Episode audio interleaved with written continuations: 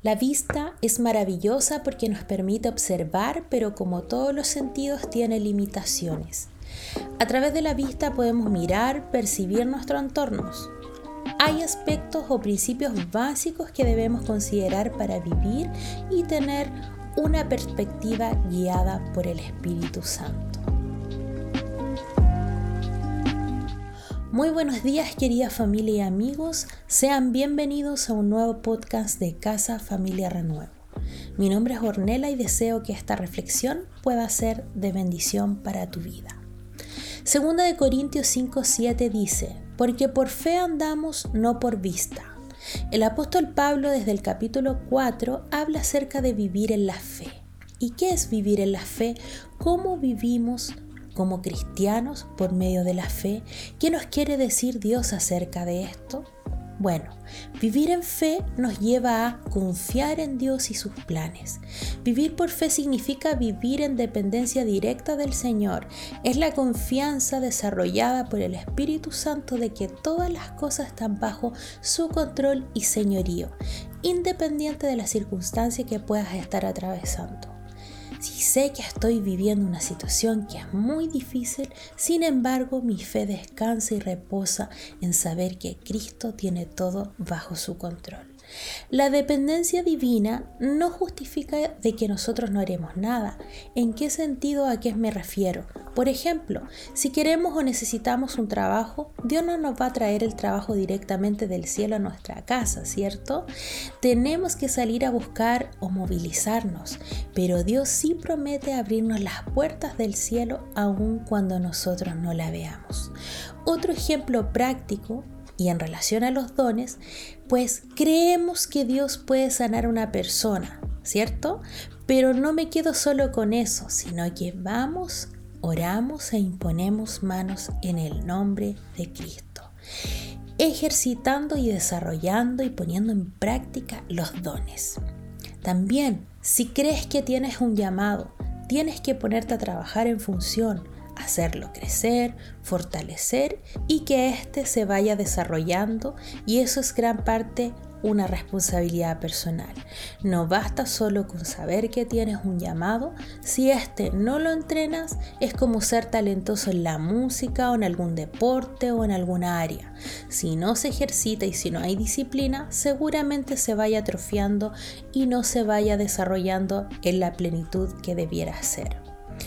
Otro ejemplo en la Biblia es cuando Pedro camina sobre el mar. Fue Dios el que hizo el tremendo milagro, ¿cierto? Pero Pedro, ¿qué tuvo que hacer? Él tuvo que poner sus pies en el agua para experimentar este maravilloso milagro. La fe, querida familia y amigos, se entrena con disciplina espiritual dominio propio, constancia.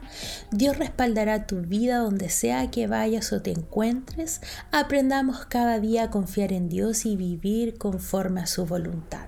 Segunda de Pedro 1, 5 al 7 dice, precisamente por eso, esfuércese por añadir a su fe virtud, a su virtud entendimiento, al entendimiento dominio propio, al dominio propio constancia, a la constancia devoción a Dios, a la devoción a Dios afecto fraternal y al afecto fraternal amor.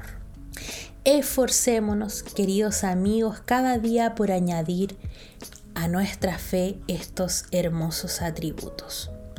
Un día un niño llegó a su casa y le dio a su mamá una nota. Él le dijo a ella, mamá, mi maestro me dio esta nota y me dijo que solo se la diera a mi madre. Los ojos de su madre estaban llenos de lágrimas cuando ella leyó la carta que le trajo su hijo, en voz alta la leyó a su hijo y decía, su hijo es un genio. Esta escuela es muy pequeña para él y no tenemos buenos maestros para enseñarlo. Por favor, enséñele usted. Muchos días después la madre falleció y un día que él estaba mirando algunas cosas viejas de la familia, vio un papel doblado en el marco de un dibujo en el escritorio. Él lo tomó y lo abrió. En el papel estaba escrito lo siguiente. Su hijo está mentalmente enfermo y no podemos permitirle que venga más a la escuela. Él lloró por muchas horas. Tiempo después de leer la nota, él escribe en su diario la siguiente frase. Thomas Alba Edison fue un niño que mentalmente enfermo, pero por madre heroica se convirtió en el genio del siglo.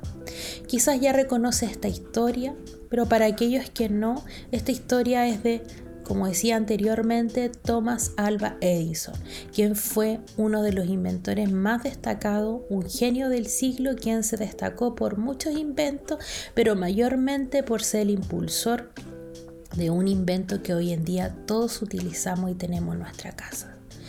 Vivir en fe, querida familia y amigo, también nos lleva a tener un lenguaje que refleje en quien creemos.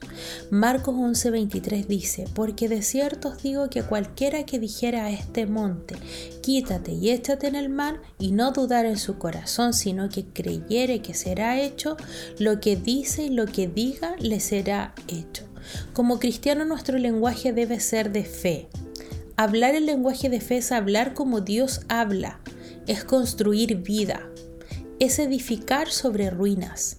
Hablar el lenguaje de fe es hablar de lo que Dios ha hecho en tu vida y lo que sigue haciendo día a día. El poder de las palabras. La fe se alimenta de aquello que ponemos atención. Cuando estamos enfocados en Cristo, nuestra fe se fortalece, se nutre y nuestros sentidos también se abren a lo bueno que viene de parte del Señor. Lo que Dios dice de ti importa más de lo que otros puedan decir de ti.